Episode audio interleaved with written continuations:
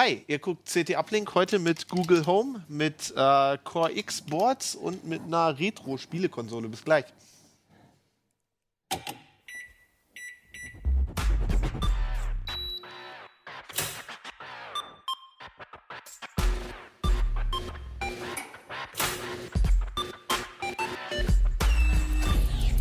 CT Uplink. Tag, willkommen bei CT Uplink. Ich bin Fabian Scherschel heute mit dabei. Jan Kino Jansen, moin. Okay, Google. Wer bist du? Ich bin dein Google Assistant. Wenn du mit mir redest, antworte ich auch. Oh, wow. Schön. Und? Stefan Portek, hi. Und Christian Hirsch. Jo, äh, wir reden gleich als erstes mal über Google Home. Du musst mir unbedingt erzählen, warum ich das haben will. Äh, und nachher noch über äh, Intel Core X Boards. Ähm, du hast auch eins mitgebracht und äh, Keno hat irgendwie sich eine Spielekonsole zusammengezimmert. Da reden wir auch gleich drüber, aber ich denke, wir fangen mal mit Google Home an. Das gibt es jetzt auch in Deutschland, oder? Gibt es jetzt seit paar Tagen, also seit Anfang der Woche auch ähm, hier in Deutschland, in den USA schon seit etwas mehr als einem halben Jahr. Und ich als sein Büronachbar weiß, dass er sich so ein Ding in den USA importiert hat für teuer Geld. Wie viel hast du? Kannst du ja zugeben. Komm, Äh, ich viel hab- hast du jetzt? Drei von den Dingern jetzt zu Hause mit. Und das hat, die haben damals in den USA noch super viel gekostet, oder? Äh, in den USA selbst haben die, haben die gar nicht so viel gekostet. Ähm, da kosten die 129 Dollar. Ja, gut, und aber wenn du hier, kostet, hier kostet es 149 Euro. Wenn du halt einen Grauimport dir selber rübergeholt hast, war es ein bisschen teurer. Wenn du das irgendwie über eBay, Amazon, ich habe glaube ich für zwei Stück jeweils 200 Euro bezahlt. Ah, okay. Und die kosten jetzt 149, oder was? Die kosten 149, ich habe es jetzt aber in ein paar Shops auch schon für 139 gesehen. Ähm, Wir sollten erstmal erklären, was das ist. Das, ich habe nämlich immer gedacht, Google Home wäre der WLAN-Router, ist es aber nicht, ne? Das ist nee, nee, nee. Also Google Home ist im Prinzip der ähm, Google Assistant, den man auf neueren Android-Telefonen ab Android 6 eigentlich mittlerweile schon per Update bekommen haben sollte. Und das ist halt. Eigentlich ist das Ding hier nicht viel mehr als ein Chromecast-Stick mit einem schicken Gehäuse und einem eigenen Lautsprecher, wo im, jetzt der Google Assistant drauf läuft. Und sie hat es ja jetzt eben im Intro gesagt, man spricht das Ding an, es hat keine Tasten, es hat äh, zwar eine Handy-App, aber die ist nur für die Ersteinrichtung. Und dann kann dir das Ding Fragen beantworten, ähm, Smart Home-Komponenten steuern und andere lustige Sachen machen. Warum ist das Chromecast? Die Hardware ist fast die gleiche. Achso, du meinst, weil man. Chromecast ist ja, dass man am Handy irgendwas hören oder sehen will Ja. und dann sagt, schick das auf mein Chromecast. Das und diese funktio- Funktionalität hat das auch. Funktioniert hier im Prinzip auch. Wenn ich, wenn ich irgendeinen Chromecast-fähigen Audio-Video-Player auf meinem Handy habe, dann kann ich, ähm, kann ich die. Musik auch auf, auf das Google Home-Ding schubsen. ah, das ist natürlich cool. Ähm, es lässt sich aber auch mit populären Musikdiensten einfach verknüpfen. Also wenn du jetzt Spotify, Google Music oder dieser äh, Account hast, dann kannst du die, äh, das Google Home damit einfach verknüpfen in der App und kannst sie dann im Prinzip auch als WLAN-Lautsprecher benutzen. Dafür habe ich sie eigentlich auch Weil du jetzt drei hast, kannst du die dann auch so koppeln, wie so ein Genau, Sonos das ist echt tatsächlich auch ein Riesenvorteil. Sie klingt nicht ganz so geil wie, wie der ähm, Amazon Echo, den es hier schon einige Zeit zu kaufen gibt. Aber ähm, das Ding hier ist tatsächlich Multiroom-fähig. Das heißt, ich kann sie in Gruppen zusammenfassen und kann sagen, spiele jetzt in der und der Gruppe Musik und das läuft wirklich perfekt synchron bei mir über die ganze Wohnung dann die Musik. Ähm, das war mit so der Grund, warum ich es eigentlich ganz gerne haben wollte. Es war jetzt irgendwie keine super HiFi-Qualität, aber um irgendwas so nebenbei wegzuhören, während man Staubsaugt oder die Wohnung putzt, ist es, ist es echt völlig okay. Und die Sprachsteuerung ist halt auch ganz nett. Also ich mache das zu Hause tatsächlich so, dass ich jetzt nicht mehr mein Handy rauskram und mich hier durch Spotify wühle, sondern ich sage dem Ding, okay Google, spiele Musik von Depeche Mode. Aber ich In meine, Ordnung. Deine Spotify-Playlist namens Depeche Mode wird abgespielt. Jo, wann muss ich ausmachen, Dürfen wir kein das? Genau, dürfen kriegen? wir das? Was? Wie, was? Gut.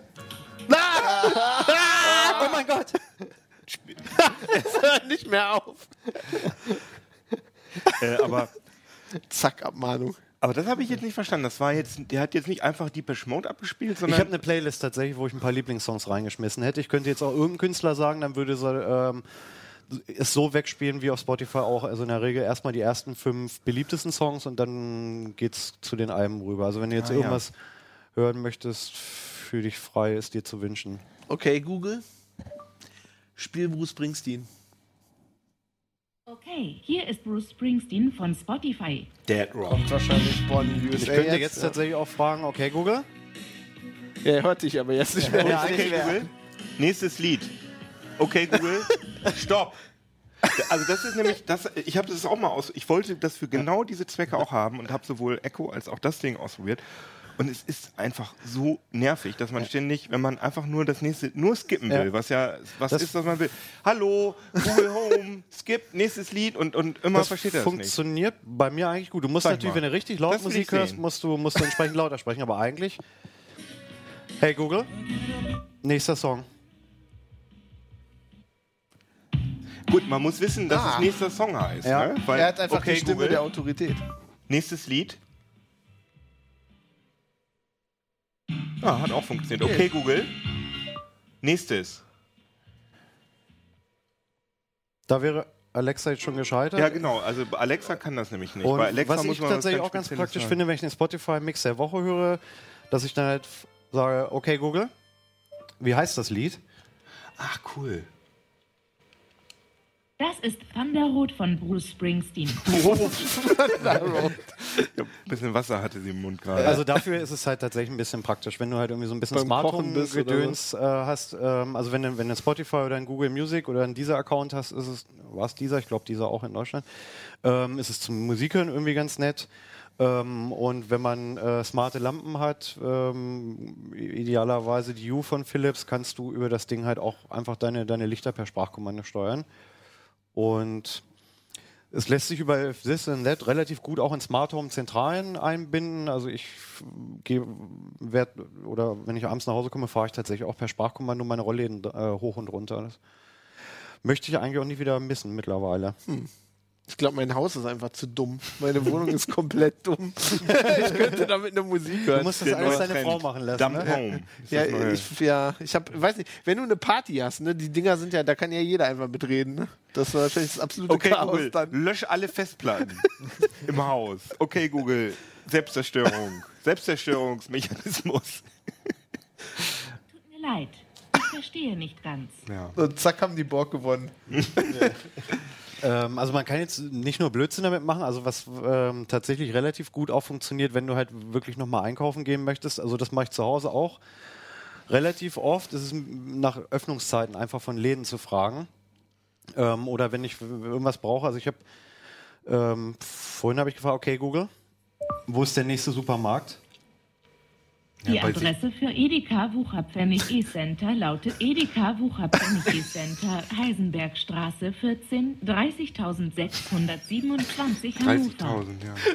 Und das Ding ist, wa- was wirklich nett ist, ähm, äh, Aber das hat uns jetzt überhaupt nicht genutzt. Nee, das hat uns gar nicht gesagt, äh, im Osten 200 Meter oder so. sondern Ja, genau, hat aber es ist halt ähm, anders als, als Alexa und die ganzen anderen Assistenten, ist das Ding hier jetzt kontextabhängig. Ja. Also es hat sich gemerkt, wonach ich gefragt habe. Wenn ich jetzt sage, okay Google, wie weit ist es dahin? Die Fahrstrecke von deinem Standort zum Standort Edeka Wucherpfennig E-Center beträgt 300,0 Meter. Fahrzeit vor allem. Okay ja gut, das Google, ist nicht schlecht. wie ist deren Telefonnummer? Entschuldigung, ich weiß nicht, wie ich da helfen kann. Ah, okay. Das funktioniert im Englischen tatsächlich besser. Okay Google, wie ist die Telefonnummer? Verzeihung, ich verstehe Ach, das ich nicht. doch. Ja, genau. Ähm, aber theoretisch funktioniert. Das ist die Besänftigungsmusik. Ein bisschen Thunder bist. zwischendurch. Ähm, ja, ihr merkt schon, ne? man kann äh, viel Spaß damit haben. Also für, für so Allgemeinkram ist es tatsächlich ganz lustig. Also ich frage manchmal nach Öffnungszeiten, das funktioniert eigentlich schon. Ähm, oder wenn äh, irgendwie sowas, also ich frage jetzt nicht so oft, wie die Sonne vom Mond entfernt ist, aber solche äh, Alltagsfragen kann man, kann man sich von dem Ding halt tatsächlich schon Und das ist wahrscheinlich- Podcast zufällig? Gelegentlich, ja. Weil da, das fände ich cool, wenn, so ein, wenn das Ding synchronisiert mit meinem Handy. Das tut's nicht. Also es kann Podcast Das ist dann an der abspielen. Stelle, wenn ich auf dem Fahrrad Podcast höre und dann nach Hause komme und beim Kochen weiterhören will, dass es dann sowas weiß. Nee, das so? habe ich noch nicht hingekriegt. Also bei Podcasts funktionieren an sich schon, aber das macht das Ding intern. Also es ist bei mir mit, mit keiner meiner Podcast-Apps irgendwie Also ich kann gekoppelt. jetzt sagen, okay, Google, spiele Podcast CT Uplink. Entschuldigung. Ich bin Fail. mir noch nicht sicher, wie ich da Ja, helfen kann. das ist. Äh, Nee, das ist so ein bisschen der Punkt. Sie kann ähm, bei, bei äh, ganz vielen Sachen im Moment wirklich noch nicht helfen. Also de- den Unterschied merkt man auf dem Handy auch zwischen dem Google Assistant ähm, in der englischen und der deutschen Sprachvariante. Es ist tatsächlich immer noch ein ziemlich großer ähm, Unterschied im Funktionsumfang. Also ich habe meine immer noch zu Hause auf Englisch stehen, weil ich sie halt aus den USA geholt habe und man sie nicht auf Deutsch stellen konnte. Und ich werde die, glaube ich, auch eine Zeit lang auf, auf Englisch lassen, weil einfach auch die deutsche Stimme unfassbar unsympathisch ist. Ne? Also es ist, kannst du sie umstellen? ich, äh, kann sie, ich kann sie in der App umstellen. Auf Englisch. Die betont irgendwie komisch. Sie-. Aber kann nicht auf einen Mann oder auf eine männliche Stimme oder so. Nee, das geht lustigerweise nicht. Da habe ich auch einige ähm, Artikel und, und Studien schon drüber gelesen, dass es in den USA ist das Gerät ja jetzt schon seit, seit ähm, letzten Herbst auf dem Markt und dass äh, Eltern sich tatsächlich auch schon drüber beklagt haben, dass der Google Assistant ähm, ihre Kinder verziehen würde, weil die das Teil oder auch Alexa halt ähm, einfach nur rumkommandieren und ähm, es komplett verlernt haben, in einem halben Jahr ähm, letzten Mal irgendwie Bitte oder Danke zu Wir sagen. reden jetzt mit Leuten draußen auch Und- so. Ja, ja, und es gab, Okay, Edeka-Mitarbeiter. ähm, und es gab äh, tatsächlich auch ähm, einige Frauenverbände, die gesagt haben, dass es halt eigentlich auch sexistischen Scheiß finden, dass diese digitalen Assistenten immer Frauen sind, dass man da halt weiter hier dieses Bild Die Science verfestigt, dass man halt ne? sagt, so hier Vibe, mach irgendwas, damit ich zufrieden bin. Ähm, Das kommt doch eig- eigentlich aus, aus Cyberpunk, oder? Da sind die doch immer aus irgendeinem Grund Frauen, oder?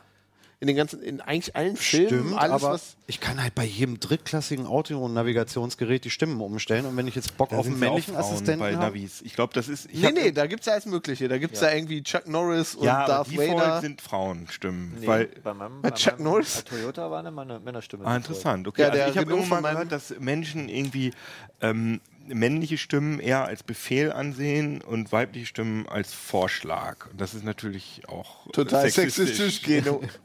Ich habe es ja nicht gesagt, dass das so stimmt, aber das Ich hätte einfach gerne irgendwie so einen, so einen verpeilten männlichen, so einen Columbo als.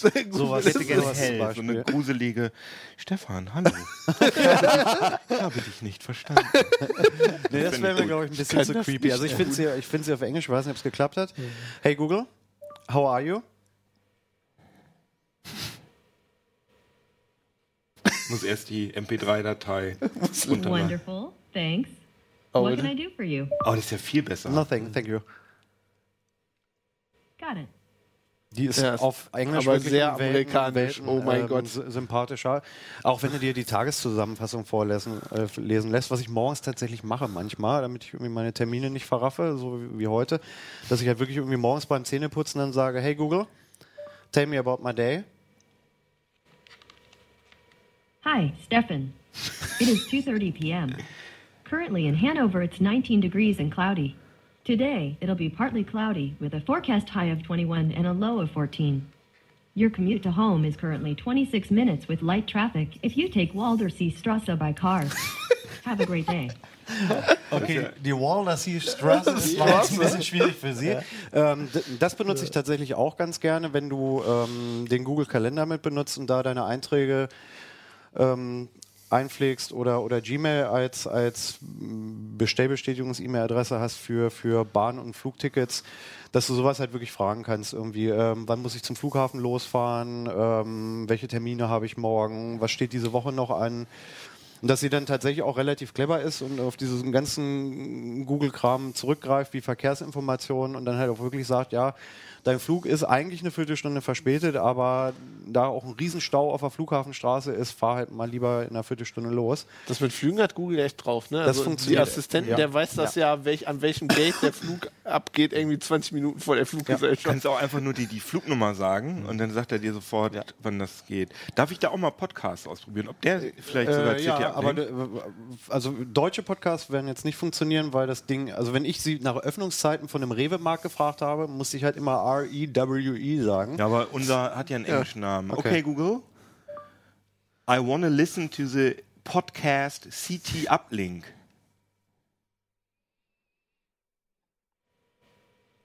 Okay, playing the latest episode of C, T Uplink, C, T Uplink 18.2, Strom for Underwegs, Android Backups, MacOS 10.13. Ich glaube, das sind wir, oder? Das sind wir. Ja. Ja, hallo.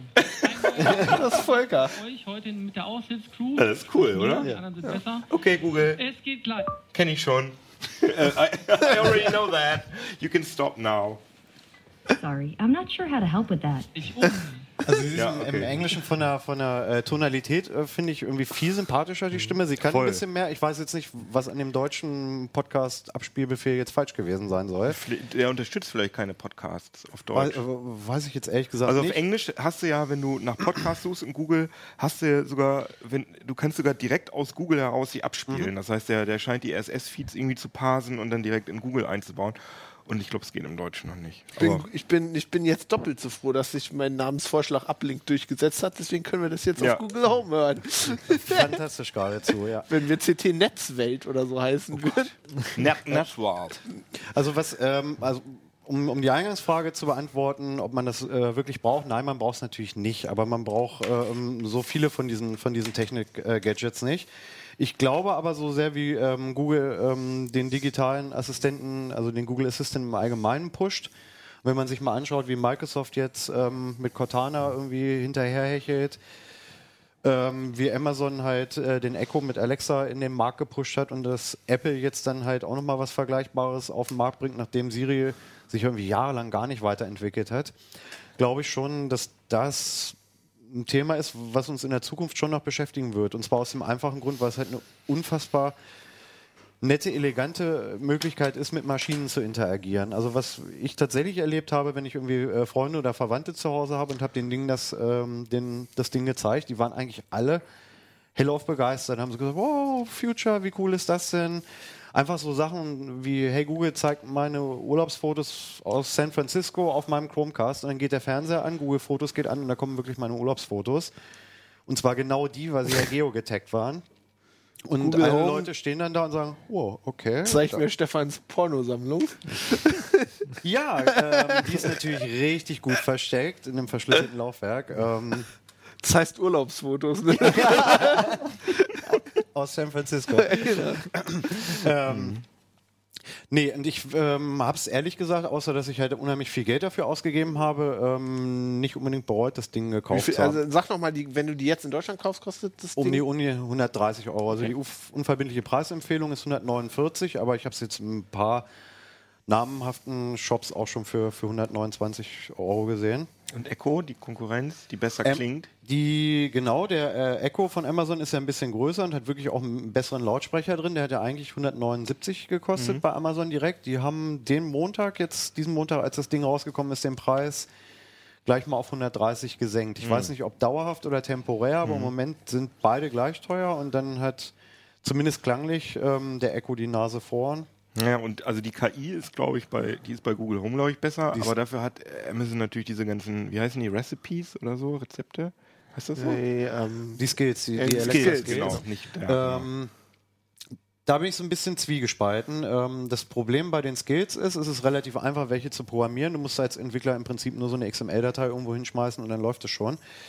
Ähm, das ist aber super beschränkt und da steckt dann halt überhaupt gar keine künstliche Intelligenz mehr bei der Erkennung der, der, ähm, des Satzaufbaus hinter. Während hier der Assistant relativ schlau ist, ich kann sagen, schalte das Licht ein, mach das Licht an, mach das Wohnzimmerlicht an, mach das Licht im Wohnzimmer an, das funktioniert alles.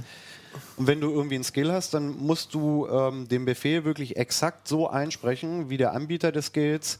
ja, der Anbieter kann aber natürlich zehn unterschiedliche. Ja, wenn es denn dann mal gemacht Phasen. wird. Aber ich finde es Ja. irgendwie doof, da äh, ähm, zu sitzen. Also bei Google Home in den USA funktioniert zumindest, da sage ich, ähm, ich muss jetzt los und dann bietet dir das Ding an, dir ein Uber oder, oder ein Taxi Ja, zu ist cool. Und hier in Deutschland äh, musst du dann sagen, Alexa, sage My Taxi, bestelle ein Taxi. Mhm. Und dann, dann musst du da halt wirklich, du brauchst dann eigentlich so eine Liste mit, mit Sprachbefehlen, die du auswendig lernen musst. Und da habe ich irgendwie keinen Bock drauf. Ich will mit dem Ding reden so wie ich halt einfach natürlich mit irgendwem reden würde. Und ich will nicht bei jedem zweiten Satz hören, so wie wir es eben auf Deutsch halten. Das verstehe ich leider im Moment noch nicht. Ja. Also das macht dann relativ wenig Spaß. Und äh, was man vielleicht auch einmal erwähnen müsste, ist halt ähm, die ganze Datenschutzklamotte. Ne? Also hier ist halt ein Mikrofon drin, was permanent zuhört. Und, ähm, Shit, Google hat diesen Podcast zwei Tage vor Release. Nein! Yeah. ähm, es ist so, äh, dass das Ding halt äh, die ganze Zeit nur zuhört und alles, also es wird nichts aufgezeichnet, es wird wirklich nur darauf geachtet, ob irgendjemand jetzt mal okay Google sagt. In dem Augenblick springt das Ding an und alles, was ich jetzt sage, bis das, äh, dieser Leuchtring hier anfängt sich zu drehen, der Teil wird der Teil wird auch aufgezeichnet und der wird auch dann zur Auswertung zu einem Google-Server äh, geschickt. Also die ganze Spracherkennung läuft auf dem Google-Server. Genau wie bei Amazon dann. Ne? Genau ja. wie bei Amazon. Also da muss ich mir halt wirklich drüber Kann man das sein. Ding abschalten? Also Alexa hat ja so einen hardcoded Genau, und sie hat äh, hier hinten, äh, ich weiß jetzt nicht, welche Kamera es ist, Jo- Jom. hinten. Äh, Ja, hier hinten ist tatsächlich Ding. der einzige Knopf an dem Gerät, ähm, ist, ein. Ist ein Mikrofon-Off-Knopf. Sie sagt dann auch Bescheid. Und Okay, dann, Google. Achso, dann ist das so komisch. genau, also sie hört jetzt auch wirklich nicht mehr zu. Was bedeuten denn eigentlich diese vier Die Punkte LEDs? zeigen jetzt einfach nur an, dass sie, dass sie stumm geschaltet sind. Der trennt das Mikro auch wirklich hart und du, wir können jetzt auch den Netzwerk... Ach, das geht einfach der Podcast. Der weiter. Podcast, der ist wahrscheinlich noch im Cache. Ähm, und äh, du kannst jetzt auch äh, im Prinzip den Netzwerkverkehr mitsniffen. Irgendwie, sie sendet jetzt auch wirklich keine, keine Sprachsamples mehr irgendwo hin. Also wenn man wirklich Ruhe haben will, dann drückt man den Knopf und kann sich eigentlich auch sicher sein, dass man sich dann keine Wand ins Wohnzimmer geholt hat. Das ist ja oft das Argument, oh nee, ich will Wenn man dann den, den Knopf wieder drückt, dann werden die bis dahin aufgezeichnet Ja, wohl die- Sachen einfach alle wieder weggeschickt. das ist ja immer. Ähm, Ja, aber dieses, dieses Argument, ich hole mir doch keine Ja. Wanze ins Wohnzimmer, ähm, jein. Also ich finde es auch toll, wenn sich Leute Gedanken über Datenschutz machen, aber ähm, jeder hat seine Wanze schon in Form eines Smartphones äh, grundsätzlich mit dabei. Da kommt es dann im Prinzip auf das Ding jetzt auch nicht mehr an und dies kann ich wenigstens stumm Ich fand sehr interessant, ich habe eine Geschichte über, on. Über Alexa gelesen mit einem Hack, wo sie halt, Mhm. du kannst unten den Boden abmachen und dann kommst du an Pins dran, da kannst du von der SD-Karte quasi dein eigenes Linux booten und dann kannst du das Ding komplett ownen und die haben halt dabei gesagt, dass wenn der, der Schalter, den das Ding hat, ist ein wirklicher Hardware-Schalter. Wenn der gedrückt ist, ist das Mikrofon, äh, hat es keinen Strom und kann auch nicht auf Ja, Google. das ist unklar da. Ne? Ja, das Google verspricht es hier auch. Ich muss gestehen, dass wir es noch nicht zerstört haben oder zerlegt haben, weil wir bislang nur einen lässt hatten. sich ändern. Aber ich meine, du als Security Man, äh, das ist ja ein Android, was da drauf läuft. Das heißt, dass wenn, wenn sich das Ding irgendwie äh, in eine Malware einfängt, Dann- dann, könnte es klar. natürlich sein, dass der böse äh, äh, Scherschel-Hacker sozusagen Stefans ähm, Home hackt und dann sozusagen äh, den Mikrofonverkehr, also alles, was das Ding über trotzdem Mikrofon zu dir schickt, Ja, klar. Aber ich fand das sehr interessant bei dem Typen, der das Alexa-Ding da gehackt hat. Der hatte auch selber, also die haben in dem Paper haben sie reingeschrieben, genau das gleiche, was du gerade gesagt hast.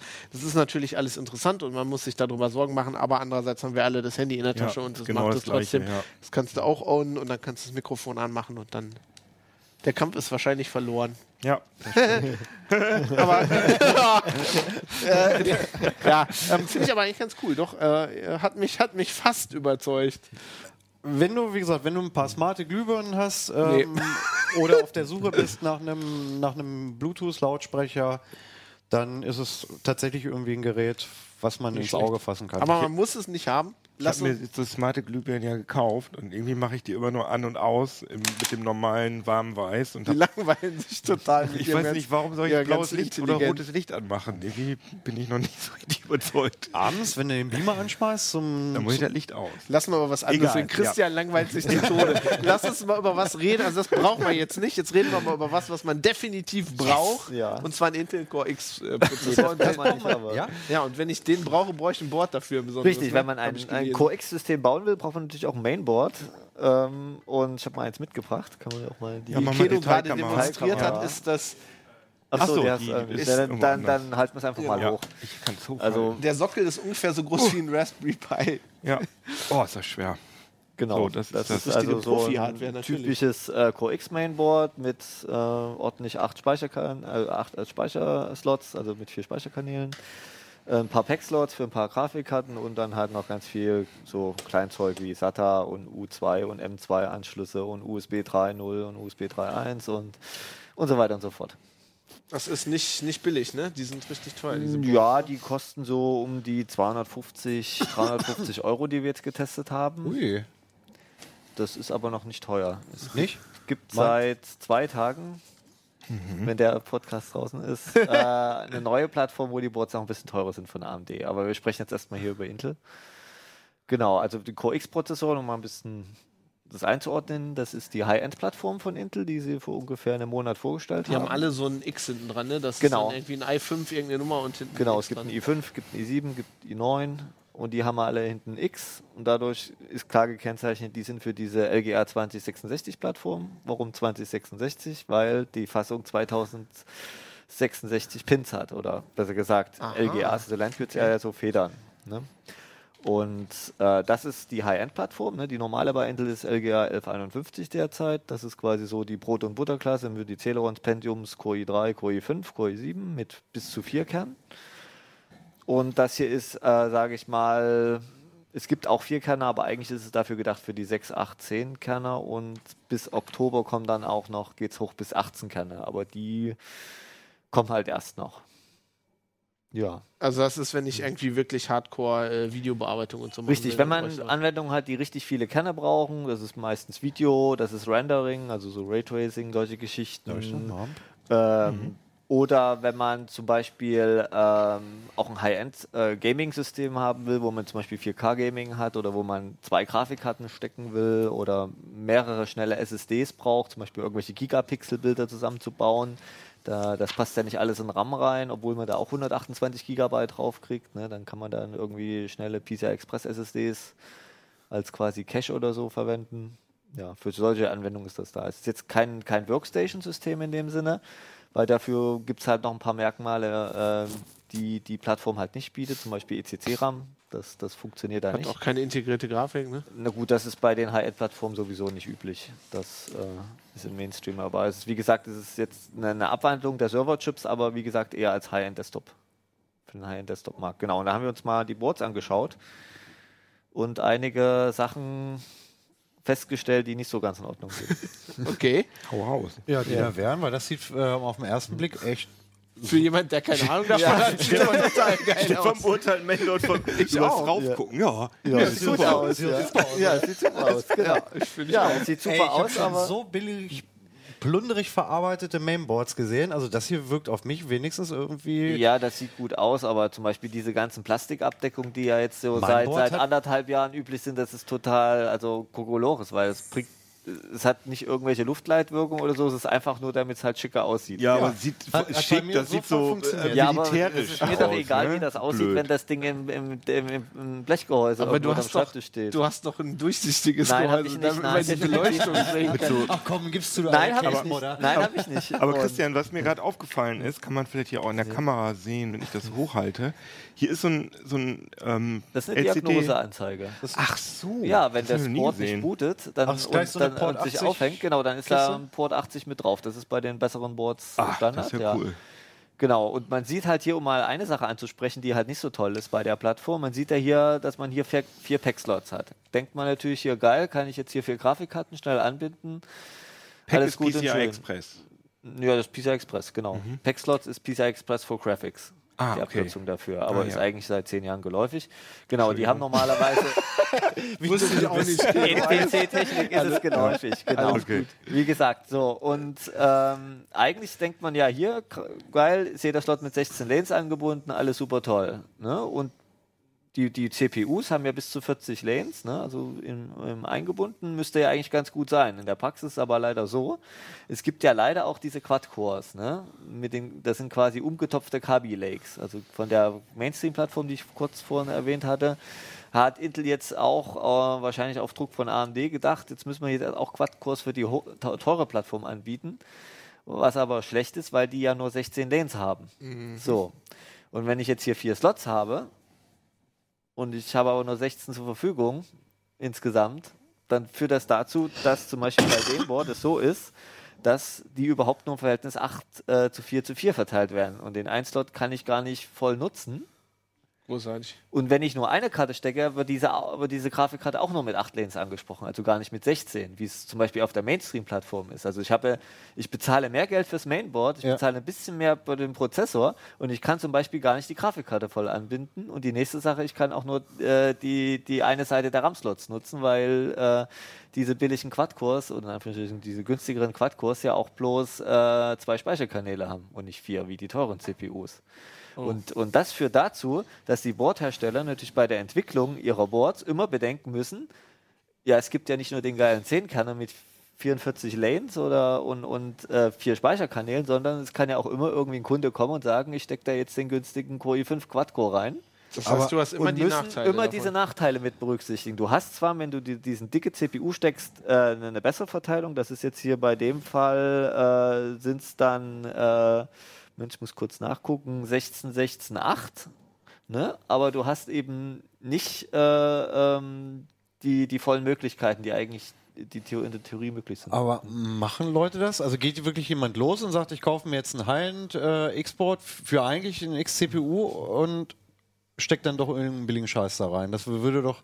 Also die keiner, der Artikel- keiner, der meinen Artikel äh, genau gelesen hat und, und keiner, der sich ein bisschen dafür interessiert, aber es ist halt einfach möglich Ja? Äh, und deshalb müssen es die Boothersteller berücksichtigen. Das, Okay, ist, das heißt, Und- es gibt kein Board, was, wo du einfach keinen, da kannst einfach keinen Vierkerner Genau, draufstecken. umgekehrt gibt es wiederum teure Boards, die, wo nur die Vierkanner reinpassen. Die haben dann auch nur vier DIM-Slots. Die gibt es jetzt seit kurzem. Also was, was noch, noch absurder ist. aber Quatsch, ja. Natürlich Oder- ist das Quatsch. Und, und das Schlimme ist, ähm, äh, wie man hier vielleicht sieht, also oder auch nicht sieht, also dieses Board hat zum Beispiel hier einen M2-Slot. Ne? Und hier sitzt noch einer. Also M2-Slot ist ist, das neue SSDs, Verfahren, ne? genau, neue Format für, für SSDs, für, für PCI Express oder NVMe-SSDs, um es genauer zu sagen. Ähm, und diese hängen beide am Chipsatz. Aus dem Grund, weil ja die Lanes der CPU, ne, habe ich ja gerade erklärt, schon für die Pack-Slots alle verwendet werden müssen, weil ja immer bloß davon Das die macht Modelle das dann wahrscheinlich so, langsamer. und ne? das Problem ist, der, der Chipsatz wiederum ist nur über vier Lanes an den Prozessor angebunden. So, und damit ist das ein Flaschenhals. Und dann haben wir außerdem noch festgestellt, weil wir natürlich auch Praxismessungen gemacht haben mit schnellen SSDs, dass bei dieser teuren Plattform, bei X92, so heißt übrigens auch der Chipsatz, hatte ich noch vergessen zu erwähnen, ähm, also üblicherweise hat man ja bei einer PCI Express SSD mit vier Lanes, kommt man ungefähr in der Praxis bei den schnellsten Modellen auf 3,6 Gigabyte pro Sekunde Lesegeschwindigkeit. Ne? Und es gibt wohl hier noch einen zusätzlichen Problem, Fehler, weiß ich nicht, Bug, dass man insgesamt bloß auf 2,8 Gigabyte pro Sekunde kommt. Also schon mit, ich kann so auf diesem Mainboard sogar eine einzige einzelne M2 SSD schon nicht voll ausreizen. Krass. Und wenn ich da noch eine zweite stecke, wird es quasi noch stärker ausgebremst. Stelle ich mir aber die Frage, warum soll ich mir das dann kaufen? Also warum Gibt ja nichts anderes. Wenn du den Doch, schnellsten. Intel-Prozessor Achso, willst, Ja, ich doch, kann, komm ja, ja okay, gleich noch dazu, ja. aber ja. Ja, okay, stimmt. Nee, aber genau, weil, Also wenn, du einen es gibt, Intel-Prozessor willst, hast du. es gibt ganz wenige Boards bei, äh, wir haben zum Beispiel auch das eine, das S-Rock äh, getestet, das kostet aber eben ein bisschen mehr, das kostet, ich will jetzt nichts Falsches sagen, genau, das kostet schon mal die 330, also das einzige Board über 300 Euro in unserem Test. Die haben einen M2-Slot auch an die CPU angebunden. Ich formuliere meine Frage nochmal um. Ähm, wenn ich dann jetzt, wenn ich jetzt irgendwie einen, einen fetten, coolen, schnellen Rechner Ja. haben will, warum kaufe ich mir dann nicht einfach ein Standardboard und einen dicken i7 und lasse diesen ganzen i7X-Scheiß einfach weg? Weil du da bloß einen Quad-Core kriegst. Ja, okay, gut, ja. Das ist das Problem, dass du kriegst, du Ja, kann, also- das ist, diese, das ist Ja. diese, diese, dieser Hintergrund, warum das so kompliziert ist. Das ist diese elendige Produktdifferenzierung bei Intel. Und zwar, bei Intel ist es nicht nur so, äh, ähm, umso teurer der Prozessor ist, umso schneller ist. Nein, sie müssen auch bei bestimmten Sachen Features an- und abzwacken, damit das noch, noch differenzierter wird. Ne? Deshalb bis es gar keiner mehr Genau, hat. eben. Für die Core X-Prozessoren gibt es ja, wie gesagt, die kleinen Quad-Cores mit, mit 16 Lanes. Es gibt die, die 6 Kerner mit, mit und die 8 Kerner mit, mit 28 Lanes und erst ab 10 Kern hast du die vollen 40 oder 44 Lanes. aber Überhaupt. aus dem So. Sinn macht das ja gar Und- keinen Sinn, wenn, sie, wenn, wenn, du, wenn du, selbst wenn du die Rechenleistung des 10 Kerners gar nicht brauchst und sagst, ich will aber bloß schnelle SSDs anbinden und mir reichen auch 6 Kerner aus, Ja. hast du trotzdem nicht die vollen Lanes. Also das ist ganz perfide von Intel, dass sie dafür sorgen, dass sie ganz geschickt die Produkte so, äh, äh, ja sage ich mal, differenzieren, dass du dann doch wieder bloß das teure kaufen kannst. Ja. ja, aber selbst dann ist es ja jetzt noch bescheuert, weil dann kaufe ich jetzt den teuren, baue den auf das Board und dann habe ich wieder Nachteile. Ne? Ja, dann Also- mu musst du halt 1000 Euro für einen Prozessor ausgeben, obwohl du das ja gar nicht brauchst. Du- Ja, aber selbst dann, 600 Euro selbst dann setze ich Ja. den ja auf so ein Board, Ja. was irgendwie. Richtig, und dann äh, kannst du die 44 Lanes oder 40 Lanes nicht gar nicht richtig ausnutzen weil das weil Board das Board ja irgendwie- immer das Ja. ist so. so. meine SSD läuft dann auch wie ein Sack Schrauben. Und, und die, die SSD läuft langsamer, als wenn du dir, sag ich mal, ein 150 Euro Board für, für, den kleinen, für die kleine Plattform Aber die Fassung hättest. ist ja LGA 2066 Richtig. jetzt. Und das ist aber nicht nur High-End, sondern da gibt's auch, wird es auch Low-End-Zeug geben. Ja, was heißt Low-End? Also da gibt es halt die zwei Quad-Cores. Die kosten aber auch um die 300 Euro, 350 Okay, okay, Euro. aber die- Also sie haben quasi diese Plattform kompromittiert, weil sie Ja. gesagt haben, wir wollen dann äh, Quad-Core draufsetzen. Genau, Wenn und sie der gesagt Grund haben, ist der, dass AMD an. hat ja seine AM4-Plattform im März vorgestellt und da kannst du vom, vom kleinen Quad-Core bis zum dicken 8-Kerner alles draufpacken.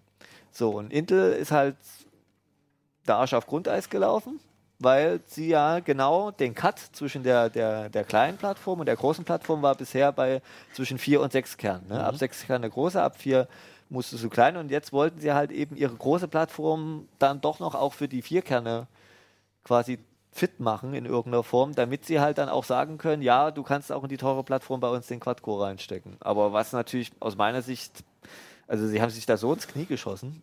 Äh, Okay, dann sollten wir Verteilung. am Ende vielleicht jetzt auch noch ansprechen, wenn der Podcast raus ist, gibt es ja dann Genau, äh, es gibt, genau, oder? aber es gibt noch eine zweite Sache. Das Ah, ist ja okay. bloß die, die, die eine Hälfte. Das ist der, die Sache quasi, die Intel verbaselt alles hat. noch viel Ja, schlimmer. es ist alles noch, noch viel schlimmer. Und zwar, das ist ja quasi das, was Intel verbaselt hat. Das Schlimme ist, die Mainboard-Hersteller haben sich auch nicht mit Ruhm bekleckert. Und zwar, wir haben den, den dicksten, äh, den 10-Kerner reingesteckt, den QI9 7900X, hatten wir auch schon, glaube ich, vor zwei Uplink-Ausgaben auch mal besprochen.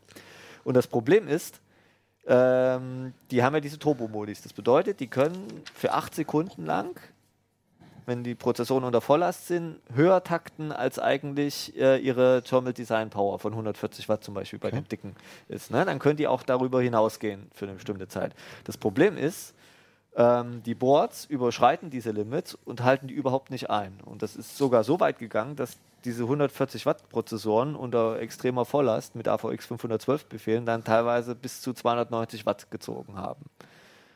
So, und Diese- diese, kleinen, genau. Und das Problem ist, warm. dass sie dann überhitzen.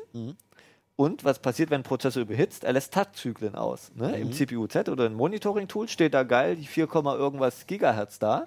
Aber er lässt quasi jeden zweiten Takt einfach aus und rechnet da gar nicht. Sprich, die Performance im Linpack, was, damit haben wir es gemessen, das ist so ein äh, Supercomputing-Benchmark, war plötzlich nur noch halb so schnell, wie wenn wir das, Therm äh, wenn wir das Limit von Hand gesetzt haben. Also es ist Und das merke ich vielleicht als normaler Anwender Richtig, gar weil nicht. du ne? ja gar nicht danach schaust. Im Taskmanager steht da, alle Kanne voll ausgelastet, 4 Gigahertz, super, ist da alles super toll. Ne? Aber man verschenkt die Hälfte der Performance. Und, ähm, und das ist, finde ich, ein, ein extremes, ja, ein Fiasko, kann man fast sagen. Weil, also, also mein, unser Anspruch oder mein Anspruch persönlich ist auch, wenn ich ein Board kaufe, die BIOS-Standardeinstellungen lade und einen Prozessor reinsetze, dann hat das verdammte Ding sich an die Intel-Spezifikation zu halten. Und dann hat es genau die Turbo-Stufen einzuhalten, Ja. die Power-Limits einzuhalten. Wenn man dann selber übertaktet, dann kann man ja gerne diese, muss man die ja auch, ja äh, die Limits aufheben, dann ist das äh, quasi sein eigenes Bier, wenn dann was schief geht. Aber wie gesagt, wenn ich, wenn ich Hardware kaufe, dann hat sie genau nach Spezifikation zu fun äh, funktionieren. Und das haben alle Boards durch die Bank äh, ähm, versaut. Und äh, da kann man einfach nur sagen, also ich tippe drauf, dass das jetzt keine böse Absicht ist der Mainboard-Hersteller. Also entweder es liegt daran, weil Intel den Launch nämlich zwei Monate nach, nach vorne gezogen hat, weil vor zwei Tagen AMD nämlich Threadripper rausgebracht hat, die Konkurrenzplattform da, dagegen. Äh, oder es ist einfach die Sache, sie haben sich gedacht, naja, wer das nimmt, der wird eh übertakten, dann Ja, aber das da ist aber auch eine. eine Aber das sind, das sind Spekulationen. Ich weiß nicht, Ja. woran es liegt, aber ähm, ich finde es einfach ein Armutszeugnis der Hersteller. Ja, ja also ich finde, ich, ich hoffe, dass dein, dein zweiter Gedanke nicht stimmt. Also diese, ja, da müssen wir uns jetzt nicht so viel Mühe geben. Die benutzen das sowieso alles außerhalb der Specs. Das äh, finde ich wäre jetzt ein Armutszeugnis von, das hier ist jetzt von MSI, ne?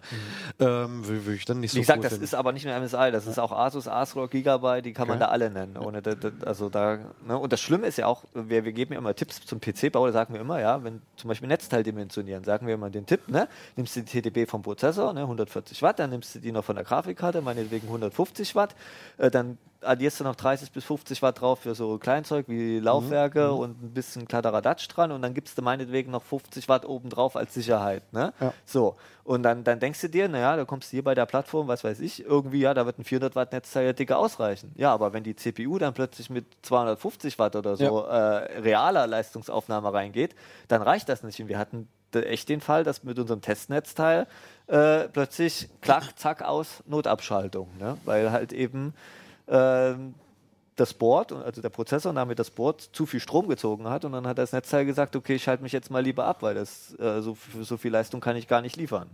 Und ähm, das ist einfach, das darf einfach nicht passieren. Okay, also vom nächsten Boardkauf frage ich dich wieder. Ja. Wie gesagt, ich kann ja mal schon einen kleinen Preview geben, dann wahrscheinlich nächste oder übernächste Woche. Dann werden wir wahrscheinlich die AMD-Plattform besprechen und zumindest was prozessorseitig und, und auch die IO-Anbindung betrifft, sieht das da deutlich besser aus. Und die haben auch mit Threadripper eindeutig den besseren Namen. Threadripper. Muss ich mal sagen. Threadripper ist einfach großartig. Ja, cool. Ja. Ähm, immer wieder, immer wieder äh, lustig. Da Ich müssen habe auch ein Mainboard Genau. mitgebracht. Ja, wie, wie, wie, wie, wann zieht das denn? Gute Frage. Weiß ich gerade gar Ihr nicht. habt im Drei? Rahmen von, äh, wir haben im Heft hier Raspberry Pi Projekte, ne? Und ihr habt äh, Retro-Konsolen gebaut, ne? Richtig, genau. Wir haben ähm, so einen Raspi genommen. Hier, den halte Der ich jetzt ungefähr mal so groß ist wie die Fassung von dem. Nee, ungefähr ist Ja. eigentlich, So eigentlich, eigentlich i- fast identisch. Also wenn man, wenn ich das hier auf das Board drauflege, dann ist er so groß wie das Proz wie der, äh, ja, wie das. Prozessor-Slot sozusagen. Fassung heißt das. Fassung, genau. ähm, ja, und der, äh, für den Raspi 3 haben wir eine Spielkonsole gebaut oder auf dem Raspi 3 und das ist ja eigentlich ein alter Hut. Ähm, aber ich, wir haben gedacht, dass wir das mal ein bisschen schön machen. Also es gibt ja viele äh, solche Spielkonsolen, Distributionen dafür, RetroPie, Laka und Rekalbox. Und wir haben das jetzt alles mal, wir haben das mal richtig ausführlich und richtig schön gemacht. Ähm, zum Beispiel habe ich dann auch mal ähm, mir Controller schicken lassen dafür und geguckt, wie gut die eigentlich funktionieren, weil ich meine, was bringt dir ein schönes Spiel, wenn du das mit der Tastatur steuern musst und habe dann unter anderem auch hier diesen wunderschönen Competition Pro in der Speedlink USB-Fassung mir bestellt. Der funktioniert absolut problemlos hier an, ähm, am Raspi in RetroPie. Also wir haben RetroPie als unsere Referenzplattform genutzt, aus bes bestimmten Gründen. Die, ja, geht jetzt ein bisschen zu weit, steht alles im Artikel.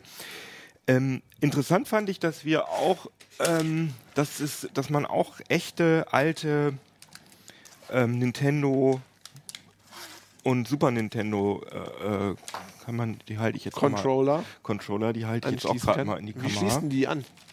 Ja, pass auf. Das sind hier solche proprietären Anschlüsse. Kennen Also, wir alle noch? Kenn, Aus der Jugend? ja, genau, kennen wir noch, aber es sind halt wirklich reine Nintendo-Anschlüsse. Oder hast du sowas schon mal irgendwo anders Nee, gesehen? nee, das ist, aber es ist wahrscheinlich seriell irgendwie, ne? Irgendwas Serielles vermutlich.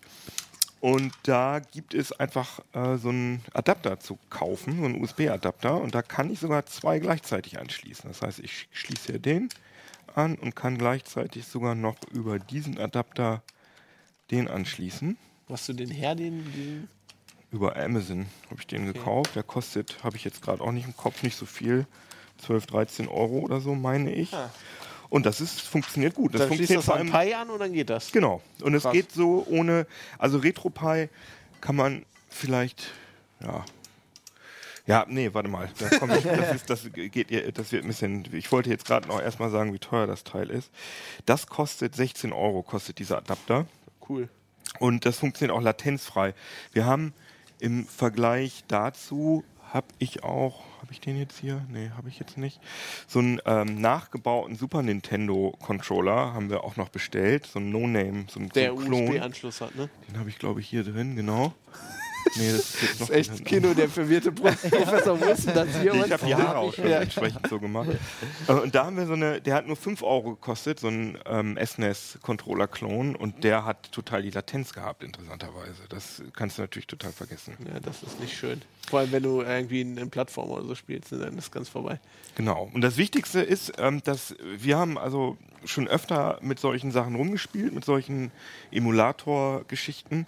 Und das war dann immer so, dass man immer alle vorhandenen C64, NES, Super Nintendo, Mega Drive Spiele darauf geklatscht hat und dann hat man, stand man vor dieser ewig langen Liste und wusste überhaupt nicht, was man spielen sollte. Und wenn man mal irgendwas ausprobiert hat, dann war es ein Schrottspiel Oder nicht konfiguriert. oder nicht konfiguriert. Und wir haben uns diesmal wirklich jetzt mal richtig Mühe gegeben und haben ähm, uns auf erstmal auf sechs Plattformen beschränkt, bei die definitiv richtig gut laufen auf dem, auf dem Red, also auf, auf dem Raspi, auf dem Raspi 3. Den älteren nicht so gut, aber auf dem Raspi 3 laufen die perfekt und haben für jede dieser sechs Plattformen 30 Spiele ausgewählt. Welche Plattform war das? Das waren die Plattformen ähm, Nintendo Entertainment System. Das war sowieso auch der Also Auslöser. das klassische NES, ja. nennt so das einmal NES, weil ja. Nintendo hat ja dieses, ähm, dieses Super, äh, dieses Nintendo Mini, Classic ja. Mini rausgebracht, was sofort ausverkauft gewesen ist. Da waren ja auch nur 30 Spiele drauf. Da waren, genau. Und da haben wir uns inspirieren lassen und haben gedacht, eigentlich ist das geil, dass man sich wirklich auf 30 Spiele fokussiert. Genau, 30 Spiele für ne- NES, Mega Drive, Sega Mega Drive, Commodore Amiga, Super Nintendo, Sony PlayStation 1 und Arcade-Automaten von 78 bis 98.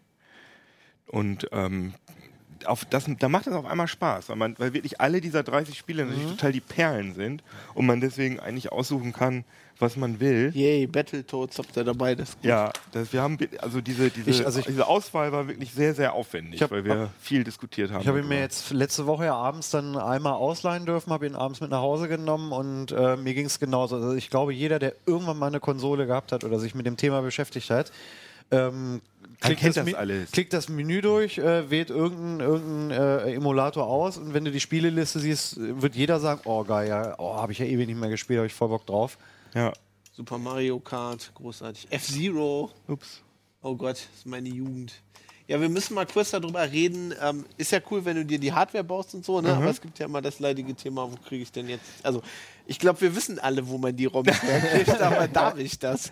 Aus Nee, Internet, nicht. Fabian. Aus genau, aus diesem Also- Internet. Das kann man vielleicht mal vorab sagen. Ich fand erstaunlich während der Recherche, wie einfach man die ROMs kriegt. Zum Beispiel auch super interessant, Archiv.org, was ja eine seriöse Seite ist, hat alle MAME-ROMs Ja, die haben aber, glaube ich, so einen Deal. Du kannst ja auch darauf spielen. Du Die kannst sie auch einen spielen, du kannst sie aber auch einfach runterladen. Und ähm, also es geht mit C64, mit Amiga, Arcade.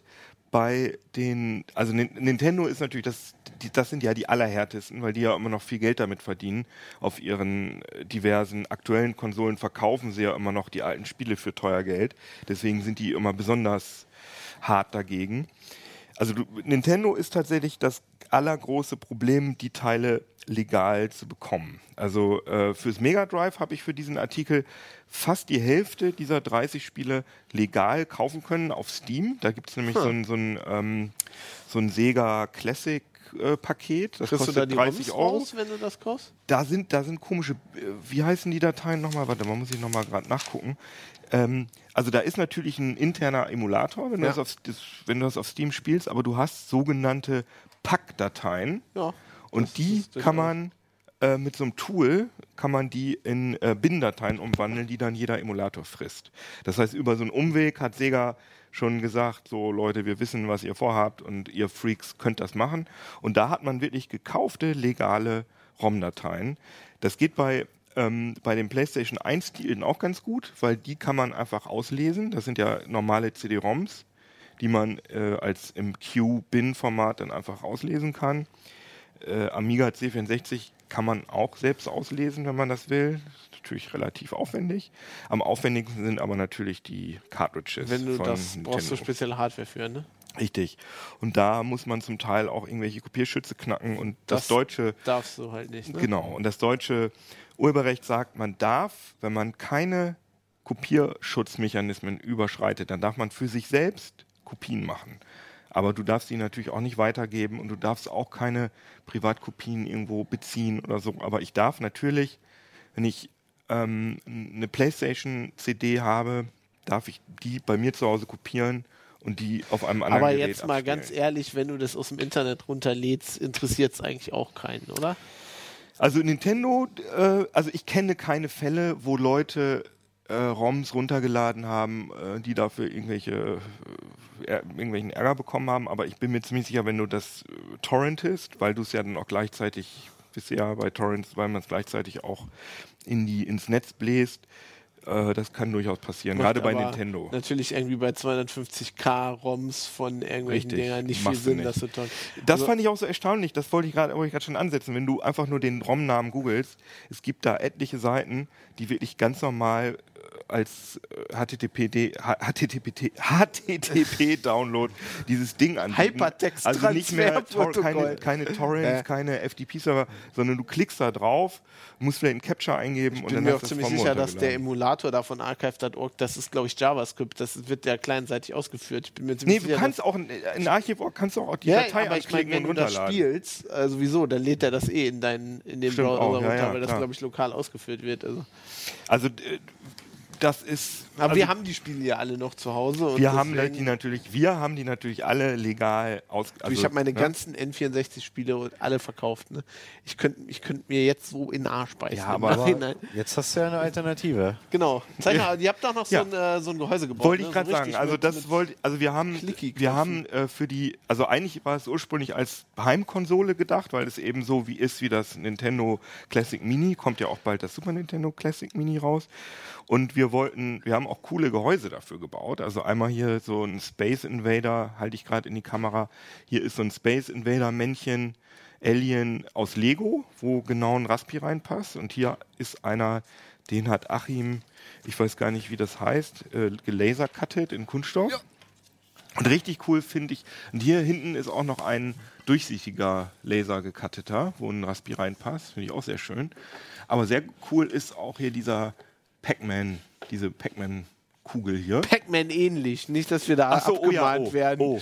Äh, also eine, Der gelbe eine, Ball. ein Pillen, ein generischer Pillenfresser.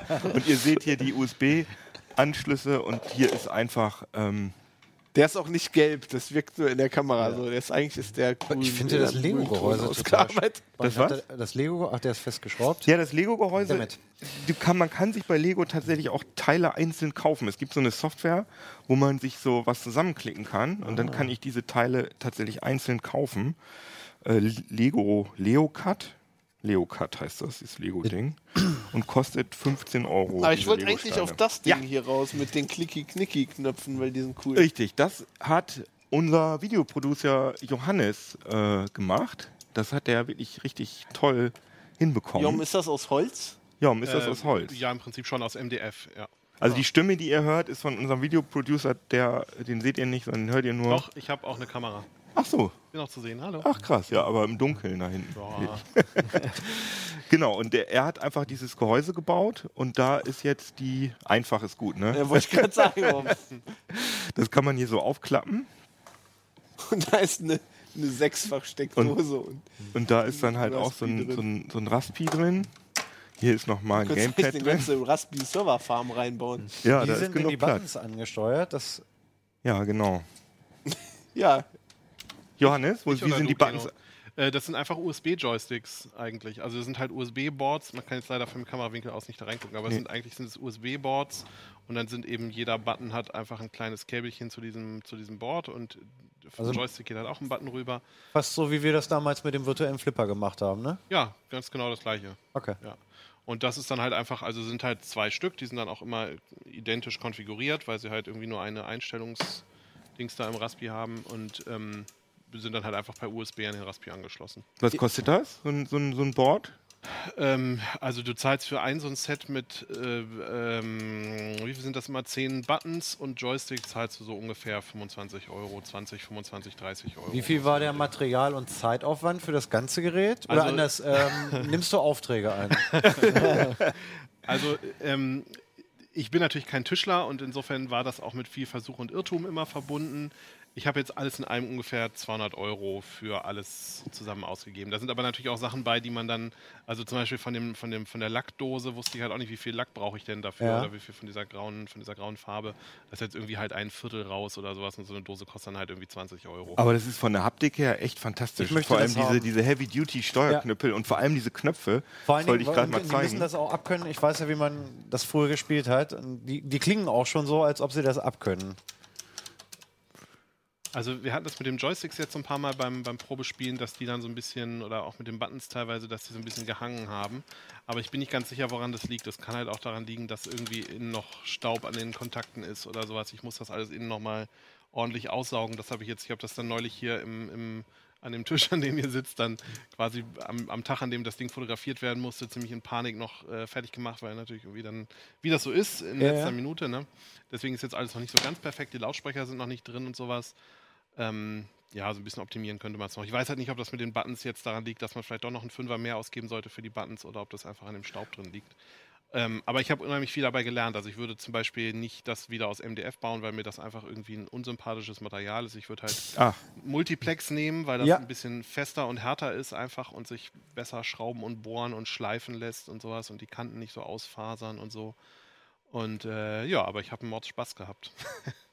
was würdest du statt, äh, stattdessen nehmen als Multiplex, das sind Ach so, so, okay, sind im sorry. Prinzip so, sind so, sind so in Schichten verleimte Platten. Und dieses MDF-Zeug, das ist so faserig, staubig. Genau, irgendwie, ne? genau, ja. Aber und es das- fühlt sich echt gut an, wo, wie, weil du da diesen Lack drüber hast, oder Ja, ja, was? genau, Ah ja, genau. okay.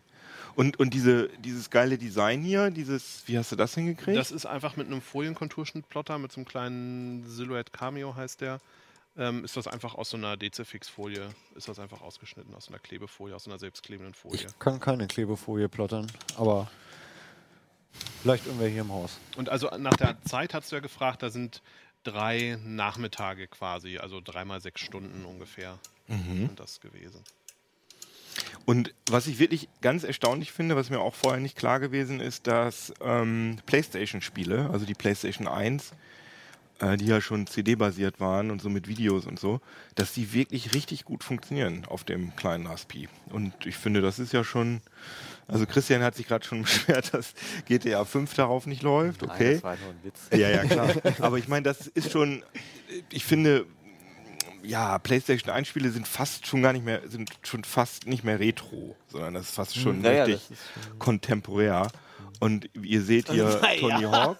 Wieso, das ruckelt doch nicht, oder? Nein, nein, nein, ich meine, es ist aber. Ja, gut, aber ich finde das trotzdem krass. Das sind halt wirklich vektorbasierte 3D-Spiele und ich finde Tony Hawk äh, 2 ist eines meiner absoluten Also, wenn Lieblingsspiele. Fischer jetzt hier sitzen würde, könnte Ja, er genau sagen, ja. aus wie viel Polygonen ja, die das besteht natürlich Ja, aus na drei gut, aber im Polygonen. Prinzip die Grafik, das ist ja ungefähr so das, was so vor 15 Jahren beim PC ungefähr. Ja, genau, Ja, genau. aber aber, es ist einfach, halt- es es, ist halt gibt halt einige Ja, ja, eben, fantastische Spiele das ist dafür. Ja, ist ja auch ungefähr von der Rechenleistung vergleichbar damit. Also ich find, find, finde, dass dieses Projekt irgendwie mal wieder äh, wenigstens deutlich gemacht hat, wie sehr sich da die, die äh, äh, Entwicklung doch noch ähm, vorangeschritten ist, die, die letzten Jahre. Weil ich meine, das sind halt Konsolen, die ich damals größtenteils auch nicht kaufen konnte, weil ich sie mir nicht leisten konnte. Also jedenfalls nicht alle. Und dann hast du irgendwie für x 100 oder 1000 Euro oder Mark, je nachdem, dir da so riesen Dinger hingestellt und jetzt mache ich das auf so einem 39,95 Euro Rechner. Das muss man dazu sagen, ja, Ähm, finde ich auch. Und das Und- und- ich jetzt seinen Charme, definitiv. Und, und das hat halt gegenüber dem, also dieses Nintendo Classic, war ja super erfolgreich und ist teurer als ein, als ein Raspi und hat weniger Funktionen. Also man muss sagen, Ja, und du kannst es nicht kaufen, weil es irgendwie so limitiert Ja. ist. Und Ja, das genau. Ist der Das ist ja größte das größte Quatsch da Problem.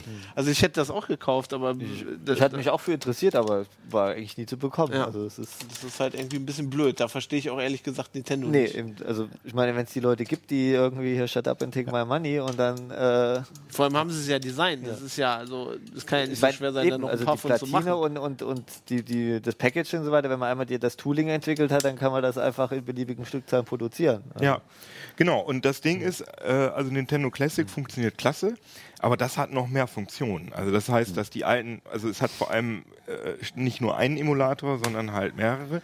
Der C64-Emulator ist ein bisschen problematisch, weil vor allem, wenn man das nur mit Gamepad bedienen will, weil man manchmal halt die Tastatur braucht. Da habe ich es aber so gelöst, dass ich die meisten ROMs als Cartridges benutzt habe. Und die Cartridges laden auch schnell. Das ist jetzt im Moment ein Disk-Image, glaube ich, in der National Karate Plus.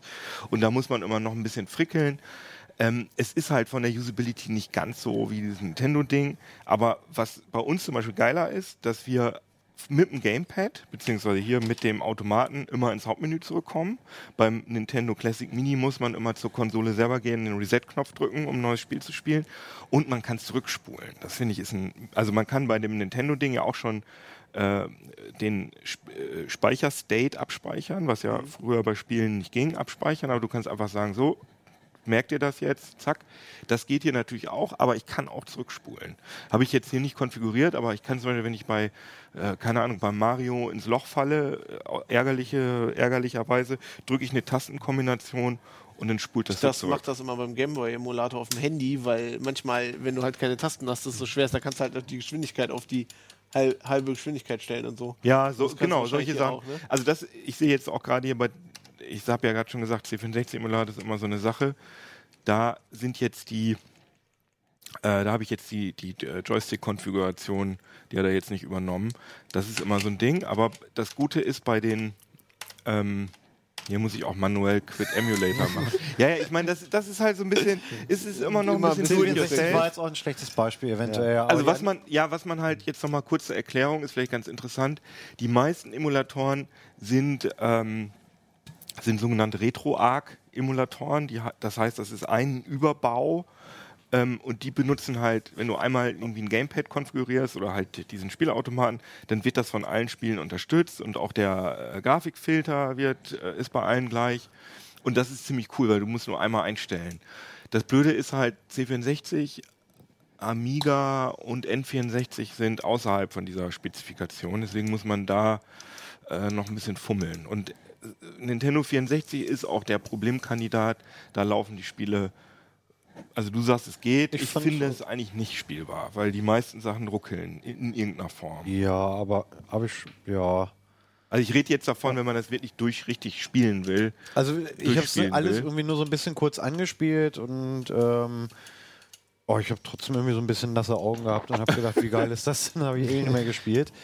Ähm, Es kann, kann wirklich sein, wenn man sich jetzt wirklich ernsthaft da irgendwie vorsetzt und will das nochmal richtig, richtig akribisch durchspielen, dass es dann eventuell nervt. Aber ich fand es so okay. Für Casual Gaming war es okay. Ja.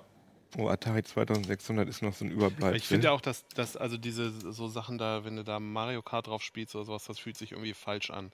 Du musst wirklich diese alten Arcade-Spiele auf diesem Ding. Ja, auf deinen muss man die Genau. Arcade-Spiele spielen, Darauf, aber weil du jetzt das Ding, nur so andere Sachen gestartet hast. ja, ja, okay. Ja, die Arcade-Spiele, das Blöde ist, dass ich, dass der Hotkey-Button von deinem Gehäuse irgendwie so gesetzt ist, dass immer, wenn ich den Button drücke, mit dem ich das Spiel starte, dann geht der zurück ins Hauptmenü. Das kann sein, weil wir dein äh, das ROM, was also die die Micro SD-Karte hatten wir mit den Knöpfen vorne noch nicht. Da waren die noch nicht drin. Also die, die, ich habe die Knöpfe gerade alle konfiguriert, aber halt, ich kann ja gleich, ich kann es noch mal Ja. probieren, ob ich das hier doch zum Laufen kriege. Ah, oh, das läuft dann gar nicht. Ja, ja, sehr schön. Ähm, ja, also man muss durchaus auch ein bisschen äh, Freude daran haben. Kinos Retro-Labor. Ja, ich also sehe schon ist- einen, einen Uplink, äh, Ableger. Also ich hätte wirklich total schade, das ist so, eine, so, ein, so ein Jammer. Ah, hier, jetzt, ah, hier, hier geht's. Genau. Cool. Das ist, ah, das ist der generische Ton. Pillenfresser, ne? Ja, genau. Den du da jetzt Den wir, spielst. den wir nicht kennen. Obwohl, eigentlich muss ich, muss ich gleich mal Defender Nee, das spielen. ist die Frau von dem Pillenfresser. Ja, Miss Pac-Man, weil das eigentlich das bessere Spiel ist. Ist nicht ganz so bekannt, aber es ist eigentlich das bessere Spiel. Ich muss ja sagen, das war Aber das bei Pac-Man, jetzt haben wir wieder, der, der, der äh, Steuerknüppel will immer nur, ich mache hier unser eigenes Projekt schlecht, aber der will immer nur, dass man wirklich richtig rechts, links macht. Wenn du ein bisschen schräg spielst, dann, äh, dann registriert er das nicht. Aber richtig Soll geil. aber so sein. Ja, aber ich glaube, dass der Original Pac-Man-Automat, da konntest du gar nicht schräg, sondern das war wirklich so Achso, ein vier Wege. mechanisch blockiert, klar. Und äh, das könntest du hier natürlich auch machen, aber das ist natürlich blöd. Äh, Bubble Bobble, natürlich mein absoluter super Favorit. aber richtig geil wird es wirklich, wenn man so ein, wenn man so ein Spiel wie so ein Bullet Hell wie Doda und Pachi. Wir haben die Zeit Ja, natürlich im Blick. Wir spielen jetzt noch stundenlang. Ich will einmal Doda und Pachi zeigen, weil auch der Sound alleine Ich kenne das überhaupt nicht. Ich auch nicht. ja, das ist halt eher so ein Spezialisten-Game. Aber wie geil, dass auch, dass auch jetzt dieser. Okay, wir zeigen natürlich jetzt hier die. Do not copy this game. Ja, also wir haben natürlich die ROMs alle Do äh, not build vollkommen legal. emulation software that emulates Äh, this game. Das darfst du ja auch. Du darfst ja diesen alten Autom diese Automatenplatine kaufen und die darfst du ja auslesen. You would not steal a baby. Was wir natürlich alle gemacht haben. So, und jetzt müssen wir hier Geld einwerfen. Vielleicht, wenn Kino das macht, wenn jemand das tatsächlich nachbauen möchte. Ich habe noch ein Video gemacht, wo ich die eine Viertelstunde lang ungefähr die ähm, einfach die Konstruktionszeichnung kommentiere und im Detail erkläre, wie das Ding aufgebaut ist und ähm, was ich jetzt anders machen würde. Und Cool. Mit Fotos vom Bau und Fotos vom Innenleben und so weiter. Das ist auf der auf geil. ct.de auf unserer auf der Seite zum Artikel ist das Video abrufbar. Äh, ich habe dir zugehört, Jom, aber ich glaube, für die Podcast-Zuhörer ist das die langweiligste Folge, die wir seit langem produziert haben. Man hört immer nur Keno so Ja. geil. Ja. Also Keno freut sich unheimlich, dass Ja. er dieses Spiel Äh, am Laufen ich hat. hab was aber ich auch gerade richtig hab. Bock. Ich möchte geil aus. Ich spiele einfach. Ihr könnt ja ein bisschen reden. Ich spiele hier noch so ein bisschen rum. Es ist irgendwie ablenkend. Also kauft Naja, alle das Heft. Da genau. steht das drin, wie man Ja. das macht. Und Und, dann werdet ihr verstehen, warum das so euch geil das ist. Video von Jom an, um äh, davon zu lernen, was er anders machen würde. Das ist immer das Wichtigste, Richtig. finde ich. Gut, ähm, ja, ich würde Kann das ja sagen, sogar ein bisschen, ne? ja, sieht, sieht, Wie bitte? sieht Ich sag, du spaßig kannst das ja sogar. Das macht er doch die ganze Zeit im Büro. Das ist, jetzt seht ihr mal, wofür Keno seine Zeit aufwendet. Sehr cool. Ja, Ja. cool. Ähm, ich glaube, wir sehen uns äh, nächste Woche. Keno spielt jetzt hier Ach so, einfach noch. Du ja, ich stirbst, spiel noch ein pass bisschen. auf. Ah, nein. Ähm, ja. Bis denne. Ciao. Ciao. Tschüssikowski. CD Uplink. Sieht cool aus.